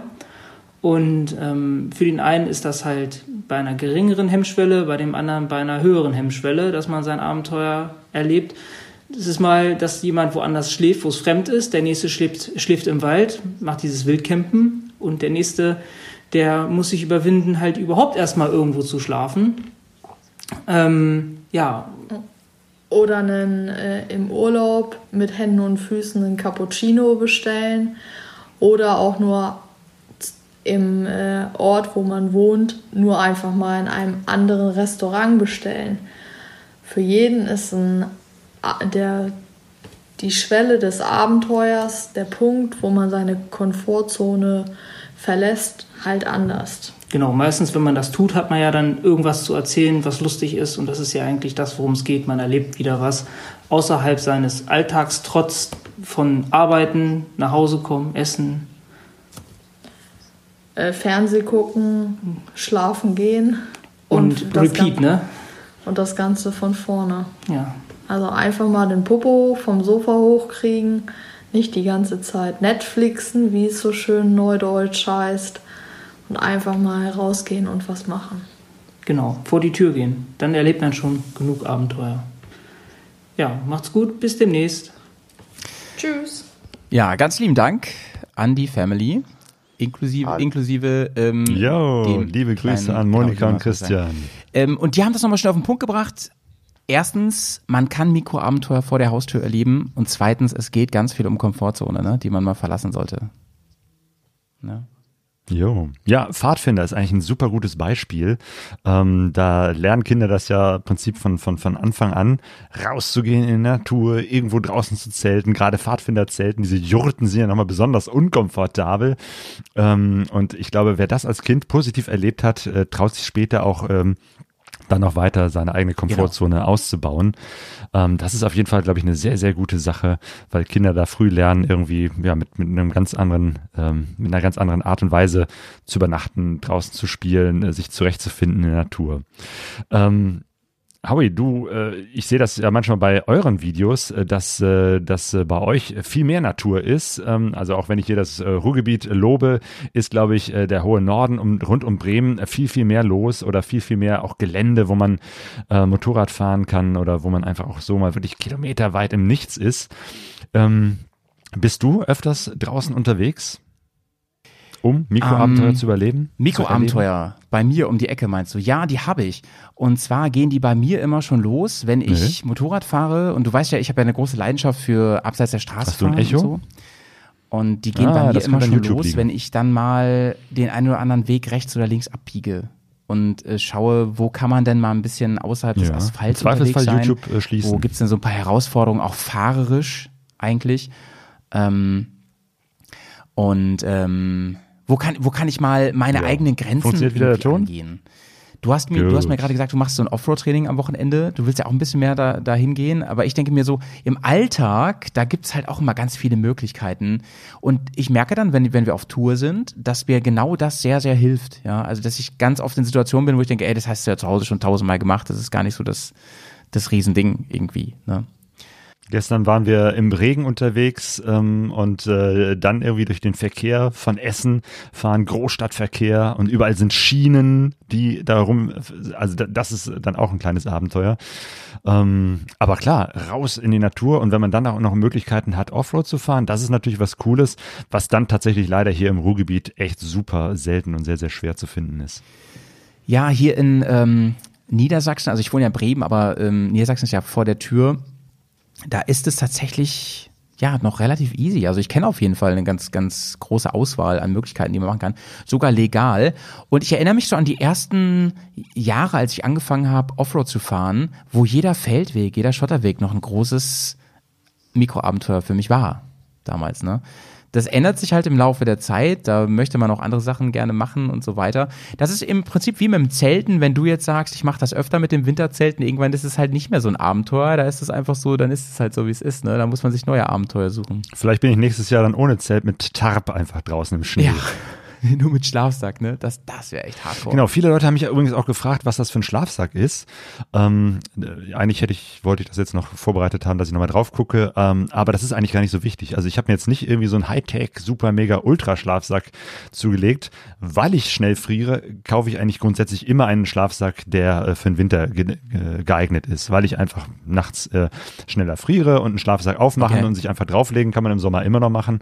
Ähm, aber doof ist eben halt, wenn man drin friert. Und ich hatte auch mal einen billigen und äh, die Erfahrung war irgendwie, wenn ich einen kaufe, dann auf jeden Fall einen dicken, der, ich weiß jetzt gar nicht, was da drauf steht, irgendwie ein paar Grad minus irgendwie auch ähm, aushält. Äh, da stehen ja immer so, so Angaben dran von plus wie viel Grad bis wie, wie viel Grad man es noch überleben kann. Das ist natürlich auch ganz individuell. Also ähm, kann man nicht so pauschal sagen, aber zumindest kann man, wenn man verschiedene Schlafsäcke miteinander vergleicht, äh, schauen, ist das jetzt eher einer, der ein bisschen ähm, wärmer ist oder einer, der eher was für den Sommer ist. Äh, und ich habe schon einen Winterschlafsack. Ähm, frag mich nicht nach der Marke. Das war jetzt irgendwie so ein 150 Euro oder 200 Euro Ding. Also jetzt auch nicht das allerbilligste, aber jetzt auch nicht so was super ultra äh, teures.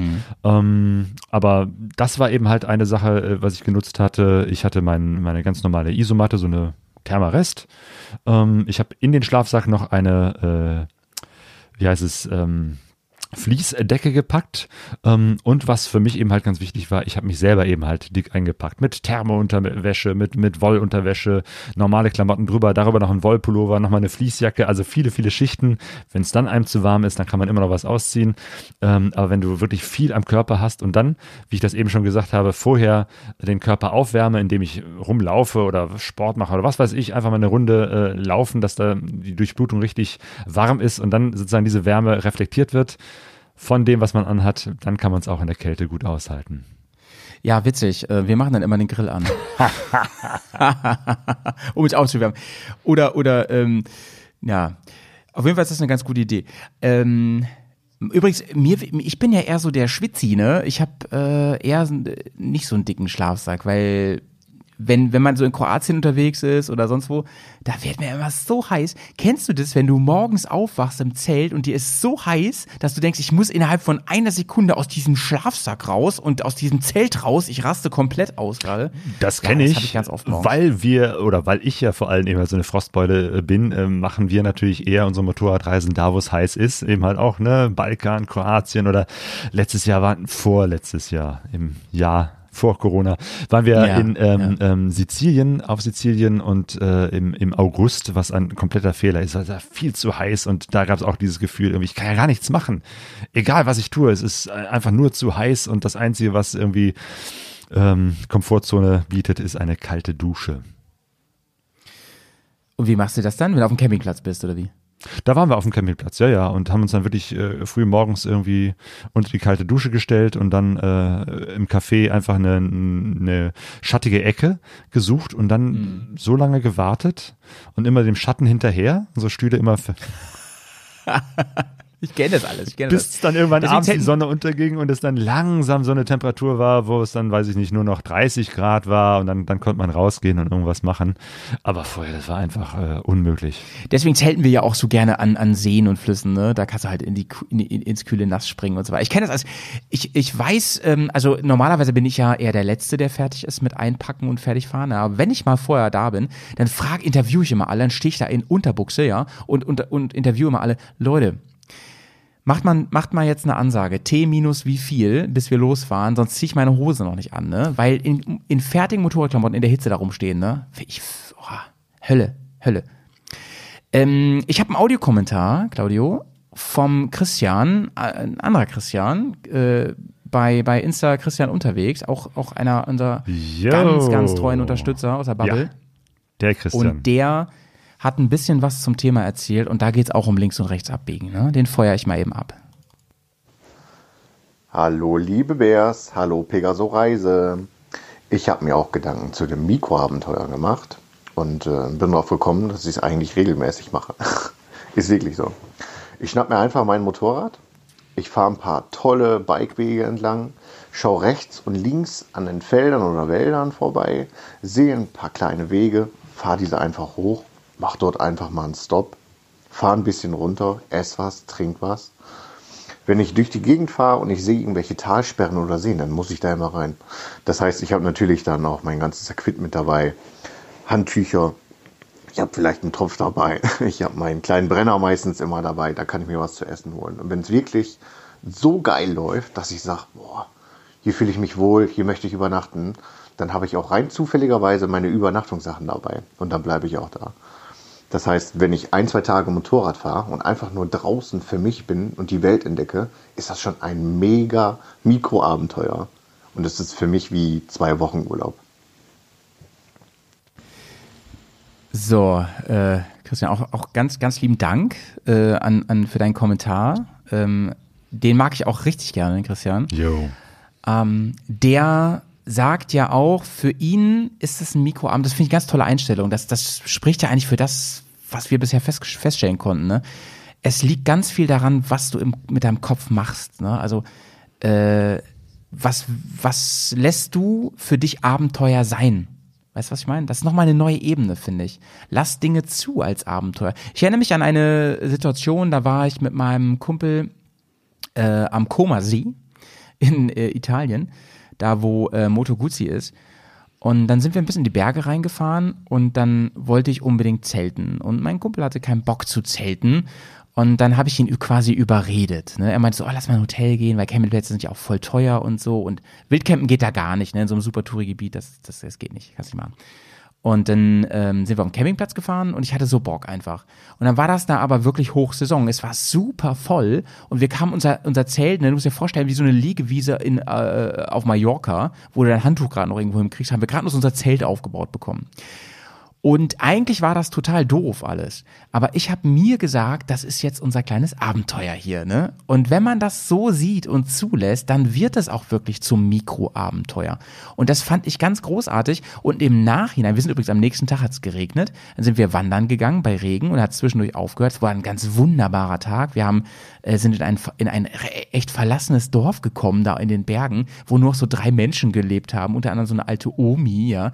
Und die, und die haben wir dann kennengelernt. Und er war immer ganz ängstlich, ja. Und ich habe dann immer gesagt, ja, lass mal, lass mal schauen, was hier los ist und so. Und dann haben wir die, und sie hat uns dann angesprochen und, und hat uns auf Italienisch voll geblubbert. Und ich habe kein Wort verstanden.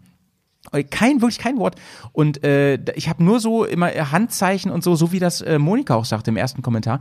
Und, und meinte, ja, das ist auch ein Abenteuer, sich zu verständigen. Und so war es auch. Und dann habe ich so mitbekommen, okay, die scheint hier früher mal eine Bar oder so eine Kneipe gehabt zu haben. Und ähm, die will, dass wir mitkommen in die alte Kneipe. Da hat sie die Tür nochmal aufgeschlossen. Und dann hatte sie noch alte verstaubte Kisten mit Cola und Bier und so, ne? Hat sie die für uns rausgeholt. Großartig. Und hat, ja, und dann hat sie die Familienalben geholt und die war einfach saufroh, dass sie wem das mal erzählen konnte. Wir haben kein Wort verstanden. Aber von Bildern her wusste ich ungefähr, wie ihre ganze Familienhistorie ist, ne? Hochzeitsbilder und dies und das und wir die ganze Zeit, oh, wow.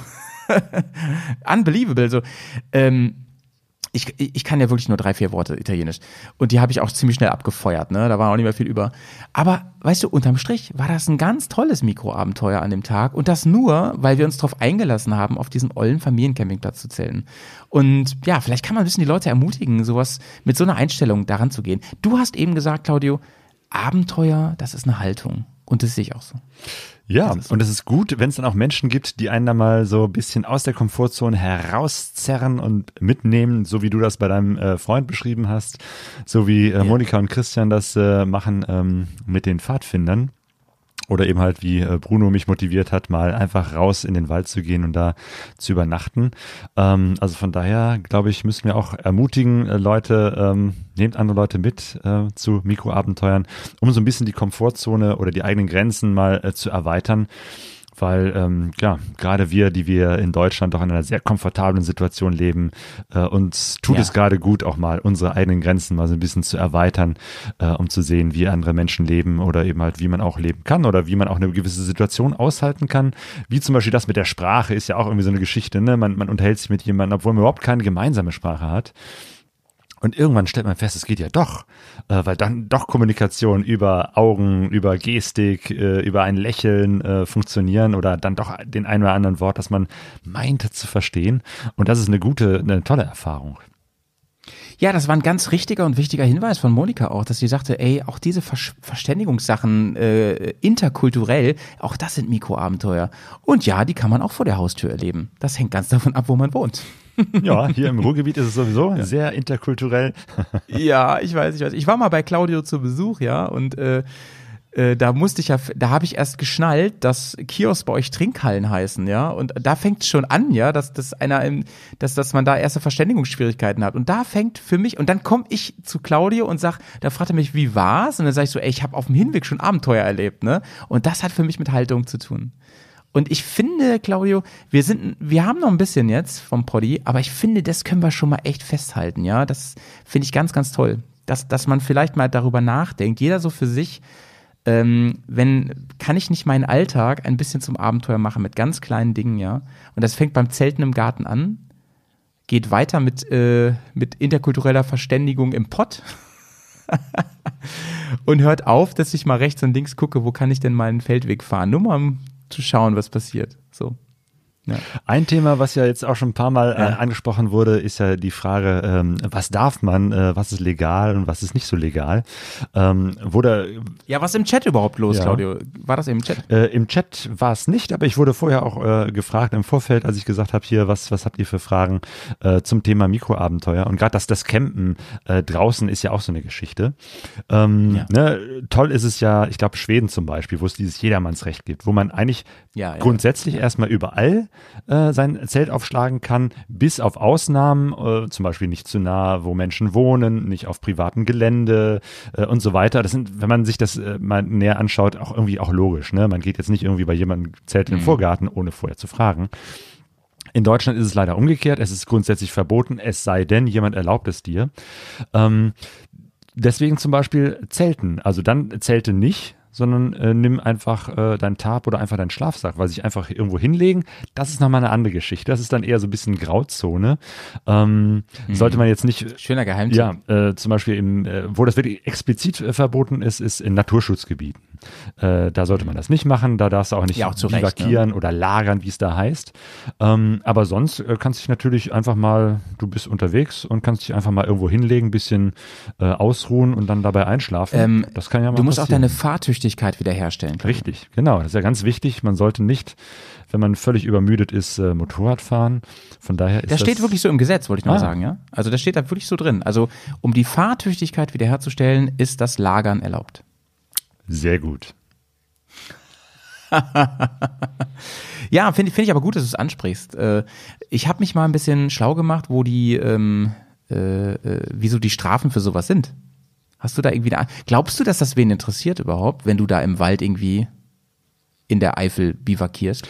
Ähm, deswegen bin ich spät äh, in den Wald gegangen. Deswegen habe ich vorher geguckt, dass es auch weit weg ist von da, wo äh, Menschen, also ne, es, es, wir, wir haben ja auch einen kleinen Wald bei uns um die Ecke, ähm, aber da würde ich jetzt nicht übernachten, weil da ist, ist, sind ständig Leute, die irgendwie Sport machen, ihren Hund ausführen etc. Und ähm, das wäre halt doof. Und da denke ich jetzt noch nicht mal an die Frage, ob das irgendwie äh, legal oder illegal ist, sondern eher, ähm, ich würde mich erschrecken, wenn da plötzlich nachts jemand vorbeikommt und umgekehrt, wenn ich mal abends, dann mache ich auch manchmal irgendwie noch einen Spaziergang, irgendwie, weil ich nicht einschlafen kann oder ich will einfach noch mal raus in die frische Luft und dann plötzlich begegne ich dann äh, aus Versehen jemanden, der da am Boden liegt, äh, da, das, das will man sich auch nicht antun.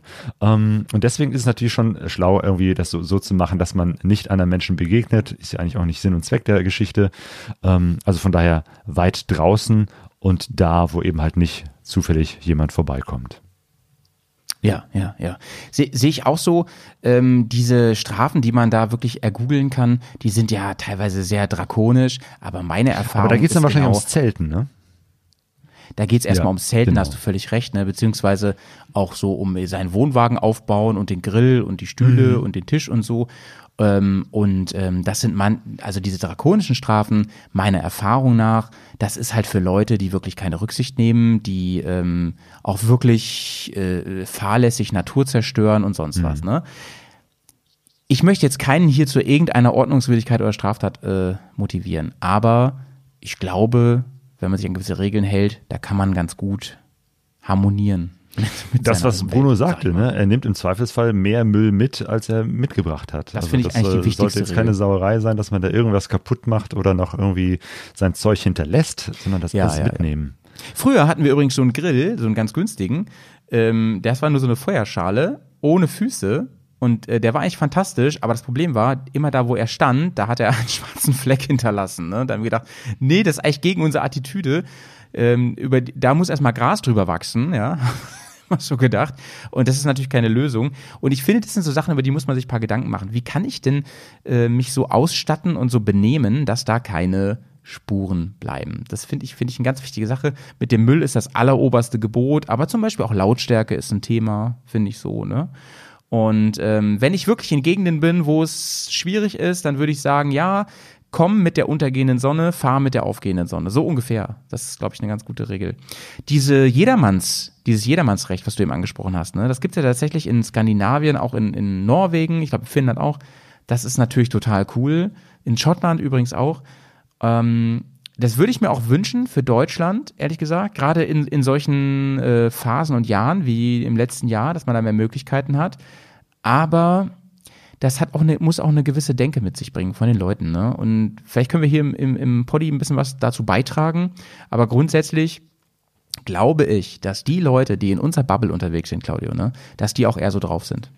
Ja, das ich glaube ich so auch. Da mache ich mir jetzt keine Sorgen. Aber ähm, ja, ich, wichtig ist es ja darüber zu sprechen und das dann auch weiterzugeben und das auch äh, klar zu kommunizieren. Äh, nehmt Ja. Rücksicht äh, und seid äh, vorsichtig, gerade mit der Natur, aber auch mit anderen Menschen.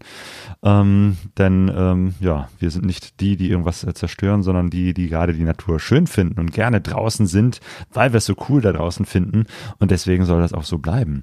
Und deswegen ist es gut, sozusagen rücksichtsvoll mit dem Lagerplatz umzugehen. An Finde ich ganz wichtig. Ab jetzt wird nicht mehr gecampt, ab jetzt wird gelagert und dazu ein leckeres äh, Lagerbier. So nämlich. So nämlich, so nämlich. So, das sind so die, die Mikroabenteuer, sag ich mal, äh, die man vor der Haustür erleben kann, die man auf Minitouren erleben kann, die, über die man sich Gedanken machen kann. Es gibt auch diese extremen Mikroabenteuer, ne, in denen man mal Sachen wirklich an die Grenze treibt, aber dafür nicht irgendwie um die halbe Welt fahren muss. Ich zum Beispiel plane ja mit einer äh, meiner allerliebsten Podcasterin zusammen ein, äh, ein Ironbad zu fahren. Und auch das ist für uns ein Mikroabenteuer. für mich ist schon ein Maxi-Abenteuer. Ähm, wir wollen ja wirklich, die Ironbad sagt dir was, ne? Natürlich sagt dir das was. Natürlich. Ja, du bist in du, ah, stimmt, du wolltest ja mit der 250er ein Ironbad fahren. Ähm, 1600 Kilometer auf dem Motorrad in 24 Stunden. Das ist schon eine Kampfansage, aber ähm, auch das kann ein Abenteuer sein, wofür man eben nicht irgendwie Europa verlassen muss. Und ähm, das ist zwar schon am Rande von gefährlich, aber ich stelle mir so vor, je nachdem, was man gewöhnt ist, ne, Stichwort Komfortzone und so. Ähm, Petz hat mir mal erzählt, er hat die ersten Motorradjahre, in der er sein Motorrad und Führerschein hatte, hat er eigentlich Bremen nicht weiter als eine Stunde verlassen. So. Und wenn ich sage, also unabhängig von Campen und, und äh, Offroad fahren und so, wenn ich einfach nur sage, ich, ich fahre mal weiter weg in Deutschland, in meiner Gegend, kann das auch schon ein Mikroabenteuer sein. Ne? Ähm, es ist ja auch eine Frage der, der, der, der Länge der Strecke und äh, des, des, des Aushaltens des Unterwegsseins auf dem Motorrad. Motorradfahren ist ja was äh, Cooles und hat auch ein bisschen was damit zu tun, dass wir eben halt äh, eher unkomfortabel unterwegs sind, aber uns eben mit dem Motorrad sozusagen der, der, der Umwelt aussetzen. Das ist ja das Schöne. Und der Preis dafür ist, dass wir natürlich Wind und Wetter eben halt auch dem Regen oder so ausgesetzt sind. Ja, genau. Und längere Strecken. Ähm, und da ist eben halt Iron Butt auch da sozusagen auch die, die äh, gefährliche Seite von Iron Butt ist, dass du dir da wahrscheinlich auch an die körperlichen Grenzen der Konzentration gehst, wenn du Ja, 24 absolut. Stunden ähm, fährst äh, oder eben halt sehr, sehr viele Stunden. Man muss ja nicht 24, wenn man es vorher schafft, diese 1600, aber es ist schon sehr, sehr hart, ähm, eben halt konstant dabei zu sein, nur kurze Pausen zu machen, wieder aufzusteigen, weiterzufahren. Da ist es, glaube ich, ganz gut, wie du sagst, das vorher mal zu üben, zu testen und zu gucken, wie lange schaffe ich das denn, überhaupt auf der Maschine zu sitzen und zu fahren und dabei noch konzentriert und wachsam zu sein. Ich war mal in äh, Rumänien unterwegs und da war für einen meiner Mitfahrer schon ein Abenteuer, ähm, dass wir keine Toilette hatten. Da, weißt du, da fängt, bei der Hygiene fängt Abenteuer auch schon mal ganz gerne an. Oh ja, da habe ich auch schon äh, manche interessante Toiletten gesehen. ich weiß noch, als wir, ähm, wir waren mal, genau, wir haben mal so eine, so eine kleine Runde so halb um die Ostsee gemacht und sind dann eben halt auch in St. Petersburg, Russland äh, vorbeigefahren. Und St. Petersburg ist ja eine super hochmoderne, fancy Stadt, aber wenn du echt nur ein paar Kilometer über die Stadtgrenze hinausfährst, da ist schon wieder nix. Das ist so Russland, wie es im Buche steht, äh, irgendwie eine Straße und drumherum gar nichts. Und natürlich ist äh, äh, St. Petersburg super teuer. Also haben wir geguckt, gibt's da irgendwie außerhalb der Stadt einen Campingplatz? Camping ist in Russland jetzt nicht so verbreitet, aber da war so etwas äh, eingezeichnet auf der Karte oder beim Navi, keine Ahnung. Wir wussten irgendwie, da kann man vielleicht irgendwie hin, ähm, sind dahin gefahren. Ähm, das war dann eben halt auch so irgendwo kleines Dorf am Stadtrand und da war da noch so ein Industriegebiet und da war da noch irgendwie ein Schrottplatz und wir dachten schon, hier, hier soll ein Zeltplatz sein. Das war dann eine Ansammlung von äh, Containern, also so Blechcontainer, die sie umgebaut hatten zu äh, Zimmerchen. Da stand dann irgendwie ein Bett drin und da konnte man halt günstig übernachten. Und da hatten wir nur gar keinen Bock drauf, weil das sah schon von außen ziemlich äh, abgeranzt aus. Aber es stand vorher tatsächlich dieses übliche Schild, dieses blaue mit dem, äh, mit dem Zelt und dachte, Mensch, Ja. dann können wir doch hier, also wie, bevor wir hier reingehen, das wäre dann tatsächlich weit außerhalb der Komfortzone gewesen. Manchmal ist das eigene Zelt viel, viel komfortabler als irgendwie so eine Ranzbude. Ja, bin ich komplett Äh, bei dir. Komplett, ja. Sind wir hingegangen irgendwie zu, zu dem Container, der sozusagen die Rezeption war und haben gesagt, hier, wir wollen gerne zelten. Sprachlich natürlich schwierig, weil äh, die äh, betagte Dame sprach irgendwie kein Wort Englisch oder Deutsch, wir kein Wort Russisch. Ähm, ich habe ihr dann am Ende der Diskussion einfach ein Zelt aufgemalt, bis sie dann, ach so, Zelten, ja, und hatten uns dann, dann irgendwie so einen kleinen Platz, wo so ein bisschen Sand war. Das Ganze war so auch asphaltiert, also auch wirklich nicht so komfortabel. Am Ende, wir haben dann äh, äh, einen Platz gefunden, wo wir unser Zelt aufbauen konnten. Das war dann auch alles in Ordnung. Da war auch ein Container, der war sozusagen die öffentliche Toilette und wie es da aussah, das war wirklich Mikro-Mega-Abenteuer, das war schon Makro-Abenteuer. Und Ja, die Nacht gut. haben wir auch nicht besonders gut geschlafen, weil das war irgendwie, ja, ganz seltsam. Die ganze Nacht äh, fuhren da ständig irgendwelche großen schwarzen Autos vor und, und irgendwelche Typen kamen rein, gingen raus. Also keine Ahnung, äh, für was das der Umschlagplatz war, außerhalb der Tore von St. Petersburg. Also eine ganz gruselige Geschichte. Wir waren mal in der Ukraine und ähm, haben da auch einen Campingplatz gesucht, haben gefunden. Genau das gleiche, da war da so ein, so ein Schild, das auf Campingplatz hindeutete, aber eigentlich war da nur eine große grüne Wiese und ein Bus und sonst gar nichts. Dann kamen wir da an und dann war am Eingang vor diesem, vor diesem, dieser grünen Wiese war ein Mensch mit einer Knarre und und wir so Camping, Camping, Camping und ja, ja, passt, passt, passt. Haben wir ihm da so ein paar ähm, äh, ukrainische Dollar in die Hand gedrückt und ähm, sind auf diesen Platz gefahren mit, uns, mit unseren ähm, LED-BMWs so und dann haben gedacht, oh, oh, was wird das ja eigentlich heute? Wir haben uns schon gesehen, wie wir nachts nochmal ähm, mit dem, mit dem äh, Typen da vorne am Eingang so ein, so so ein Wodka trinken und, und Bilder mit seiner Knarre machen. Aber Ende vom Lied, Claudio, war, dass die Typen aus dem Bus, die dann irgendwann wiederkamen, weil die einen Tagesausflug gemacht hatten, eine Bauerntruppe war aus äh, richtig aus dem äh, äh, äh, Osten, wo äh, hier bei der Krim da, ne, wo richtig Action war. Und die waren da und haben sich quasi erholt. Da wäre so eine Art Centerpark. Und die und wir haben und dann dann sind wir haben angefangen zu feiern und Musik zu machen und so. Und dann saßen wir da so mit unseren MSR-Geräten und haben unsere Bockwurst gegrillt, ja. Und haben die ganze Zeit gedacht, ey, wir gehen da jetzt mal rüber und bieten dem so, einen- so, einen- so einen deutschen so einen deutschen Likör an oder sowas, ne? Aber dazu sind wir nicht gekommen. Die waren nämlich innerhalb von Minuten bei uns, haben sich einfach auf unsere Karren gesetzt und haben uns angesprochen und gesagt, ja, wollt ihr was zu saufen haben? Wollt ihr was zu essen haben? Leute, also auf Russisch, ne? Wir haben kein Wort verstanden davon. Und, am, und, und, und drei, vier Stunden später waren wir echt voll wie ein Eimer und haben mit denen getanzt und haben mit denen Lieder gesungen und auf Putin geschimpft. Also es war wirklich ganz fantastisch und es Super. war ein, ein wirklich Mikroabenteuer, was zum Maxi-Abenteuer Ja, wurde und ja. es war ganz, ganz, ganz fein. Also Ukraine, meine Erfahrung ganz großartig, muss ich sagen. Aber Sehr, Russisch sehr äh, kann ich halt gar nicht, ist eine schwere Sprache. Verstehe ich kein Wort leider. Ja, aber wie du siehst, äh, braucht man das gar nicht. Mhm. Ja. Übrigens, wir haben ja gerade über meine Lieblingspodcasterin gesprochen, die hat mir auch einen Audiokommentar geschickt. ja, spiel mal ab. Darf ich den mal abspielen? Warte, hier kommt er. Lieber Howie, lieber Claudio, für mich ähm, ist das Thema Mikroabenteuer im Endeffekt zusammengefasst alles, was man machen kann, um dem Alltag zu entfliehen. Alle Kleinigkeiten, die zwischendurch so möglich sind, ohne groß in den Urlaub zu fahren oder Urlaub nehmen zu müssen oder lange weg zu sein, aber so kleine Energiequellen und Kraftquellen, die man in den Alltag integrieren kann. Und im Endeffekt auch Aktivitäten, die man machen kann, ohne sich mit alltäglichen Gegenständen zu umgeben. Das heißt, für mich ist das Thema mal nicht am Handy sein oder am Computer sein recht wichtig oder einfach mal durch die Natur stiefeln, Fotos machen, spazieren gehen, die Natur genießen. Am liebsten natürlich auch Motorrad fahren und einfach einen ganzen Tag lang auf dem Motorrad verbringen. Am besten nirgends anhalten, wo Leute sind, sondern seine Unterwegsverpflegung und Kaffee und alles selbst dabei zu haben und somit einfach auch niemanden sehen müssen, in Anführungszeichen, um da einfach eine kleine Pause von dem ganzen Input, den man sonst so bekommt, zu haben.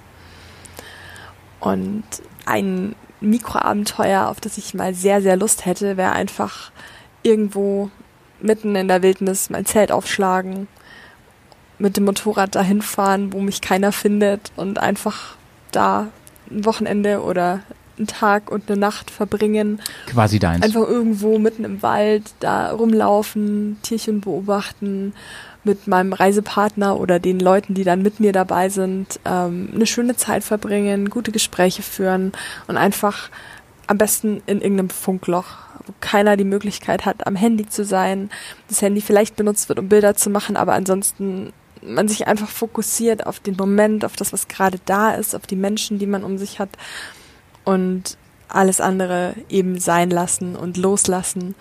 Und für mich ist das zumindest eine wunderbare Vorstellung, um da Kraft zu tanken. Und das kann man, denke ich, an jedem Wochenende einfach so zwischendurch mal machen. Und natürlich auch in Deutschland, vorbehaltlich der Ausnahme, dass man hier nicht so gut wild campen darf und kann. Aber darauf hätte ich mal sehr, sehr Lust. Ansonsten bin ich sehr gespannt, wie es bei euch so im Talk läuft, was ihr so für Mikroabenteuer erlebt und wünsche allen, die hier zuhören, ganz viel Spaß. Ist sie nicht herzallerliebst? Unsere Carina. Jo, die Karina, wunderbar. Genau, ein Punkt, den sie auch Ja. angesprochen hat, ne? sie sagt ja eigentlich im Prinzip ähm, einfach mal rausfahren und irgendwo sein äh, Zelt aufschlagen oder eben halt ohne Zelt, einfach Schlafsack raus und fertig. Ähm, ist eine wunderbare Sache und äh, ich hatte mir ehrlich gesagt im Vorhinein, als ich das gemacht hatte da im Wald, auch gedacht, ähm, ich würde mir jetzt die ganze Zeit Sorgen machen und mich die ganze Zeit umgucken und jedes Geräusch irgendwie würde mich sofort aufschrecken. War aber gar nicht so. Und das war eben halt auch eine tolle Erfahrung. Ich war super entspannt. Ich war eben halt zum Zeitpunkt da, da war es schon eh schon äh, tief in der Nacht ähm, und äh, dunkel. Hab, also das war schon richtig meditativ, wie ich nur mit so einer ganz kleinen Stirnlampe mich da zurechtgefunden habe. In aller Ruhe langsam alles aufgebaut habe, nicht mit Hektik, weil es war ja egal, ob ich jetzt eine Stunde oder zwei brauche. Aber es ging eben halt doch äh, sehr leicht und schnell, weil ohne Zelt ist halt auch einfacher. Und ich war auch nicht lange wach. Ich bin relativ schnell eingeschlafen. Ich meine, war auch gut, dass ich vorher noch mal mich viel bewegt hatte. Äh, mir war warm und ich bin wirklich erst am nächsten Morgen mit dem Vogelgezwitscher äh, aufgewacht. Und ähm, das ist echt eine, auch eine, eine positive Erfahrung, die ich jetzt mitnehme davon, dass ich feststelle, boah, ist ja gar nicht so schlimm. Und ich mache mir auch selber gar nicht so viel Sorgen, wie ich mir das hätte vielleicht äh, gedacht. Also von daher, das nächste Mal, wenn ich mal irgendwo draußen übernachte, werde ich das deutlich entspannter machen, weil ich weiß, ist gar nicht so schlimm. Ist es bei dir auch grundsätzlich so, dass wenn du dich in dein Zelt eingekuschelt hast oder unterm Tarp, ja, in den Schlafsack reingeschnürt hast, alle Reißverschlüsse zu sind, die Mütze aufgezogen ist und alles passt, dass du dann auf Toilette musst? ist bei mir immer so. Immer so. Und dann überlege ich erstmal eine Stunde, ob es sich lohnt oder ob ich sage, ich Ah, es halte wird es immer aus. schlimmer. Es wird immer schlimmer. Ja. Ich finde noch einen Aspekt, den Karina angesprochen hat, total wichtig an der Stelle. Und das ist zum Beispiel, und das klingt jetzt sehr, sehr ähm, zivilisatorisch, ja. Ähm, es kann auch ein Mikroabenteuer sein, mal dieses ganze Medienzeugs hinter sich zu lassen. Auch das, ne? Auch sich mal aktiv davon zu trennen und zu sagen, ähm, ich entkoppel mich jetzt mal. Ich habe ganz am Anfang dieses Podcasts, und du weißt, ich habe hier ein Skript laufen und jetzt schließe ich den Kreis, ja. Ich habe ganz am Anfang des Podcasts gesagt, mal die Batterie abklemmen. Ne? Und das im metaphorischen Sinne gesagt, finde ich, ist ein ganz toller Zugang, um sich auf ein Mikroabenteuer einzulassen. Das ist doch schon fast ein gutes äh, Schlusswort, Howie. Ja, ich ich finde, wir haben jetzt, glaube ich, eine ganze Menge sehr, sehr gute Aspekte des, des Mikroabenteuers. ähm, Malte, äh, äh, Howie. Howie, Howie, der ähm, äh, Moto-Podcast-Philosoph. Danke. Oh, jetzt habe ich deine, deine, deine Wo Schlussworte kaputt gemacht. Kein Problem. ich habe mir keine zurechtgelegt. Ähm, auch ein Podcast mit Howie Hauersen kann sehr abenteuerlich sein. Man weiß nicht, was kommt. nee, das stimmt, das stimmt. Claudia, es, ähm, wir müssen es öfter machen. Mir macht das riesig Ja. Spaß. Und ich hoffe, dir macht es auch ein bisschen Spaß, wenn du mal ein bisschen interviewt wirst von mir, ne? Sonst Ja, das ist immer auch mal eine, eine schöne Geschichte. Ja. Da Ähm, macht das Spaß. Claudio, also wir müssen ein paar Sachen noch kurz ansprechen. Also zum einen, ja, das möchte ich nicht unerwähnt lassen. Äh, die eben äh, sprechende junge Frau ähm, hat ja auch einen Podcast jetzt, der auch unter dem Dach von Motocast Platz findet, unter unserem kleinen Podcastverband von Motorrad Reisepodcast. Das wollte ich mal kurz.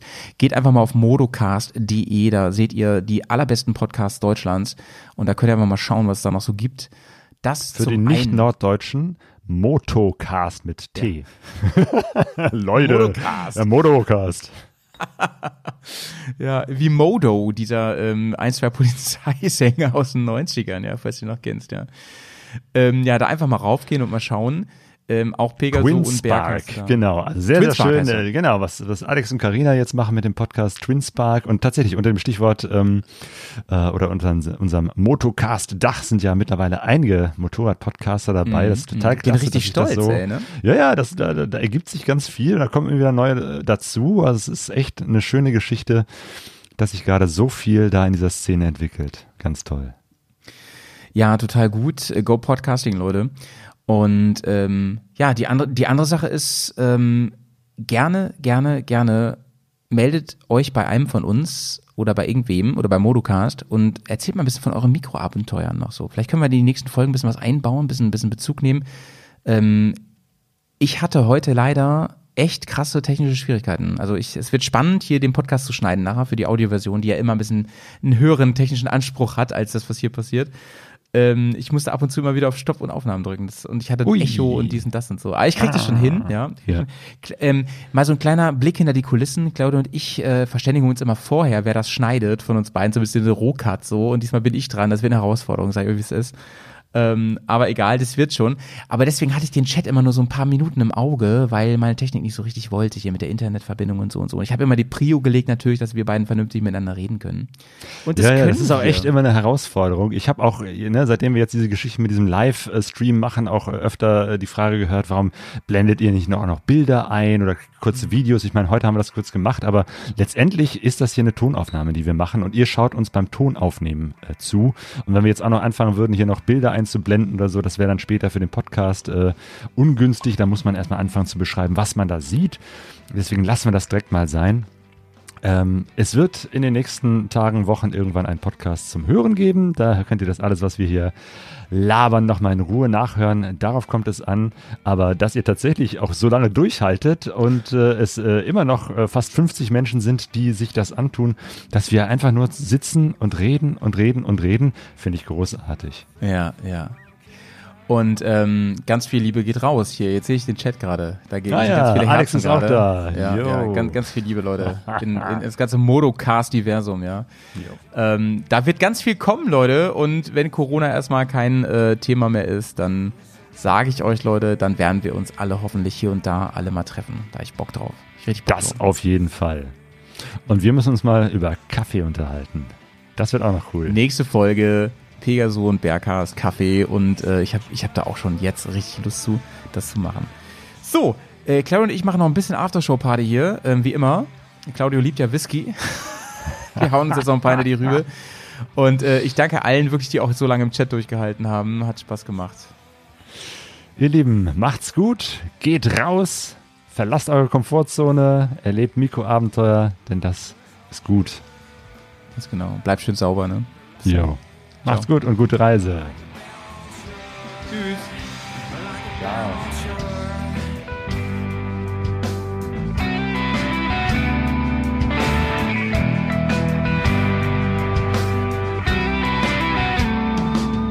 Life is simple, life. Don't need no luxury shit at night. No. I miss my girl at home, but I got to this on my own.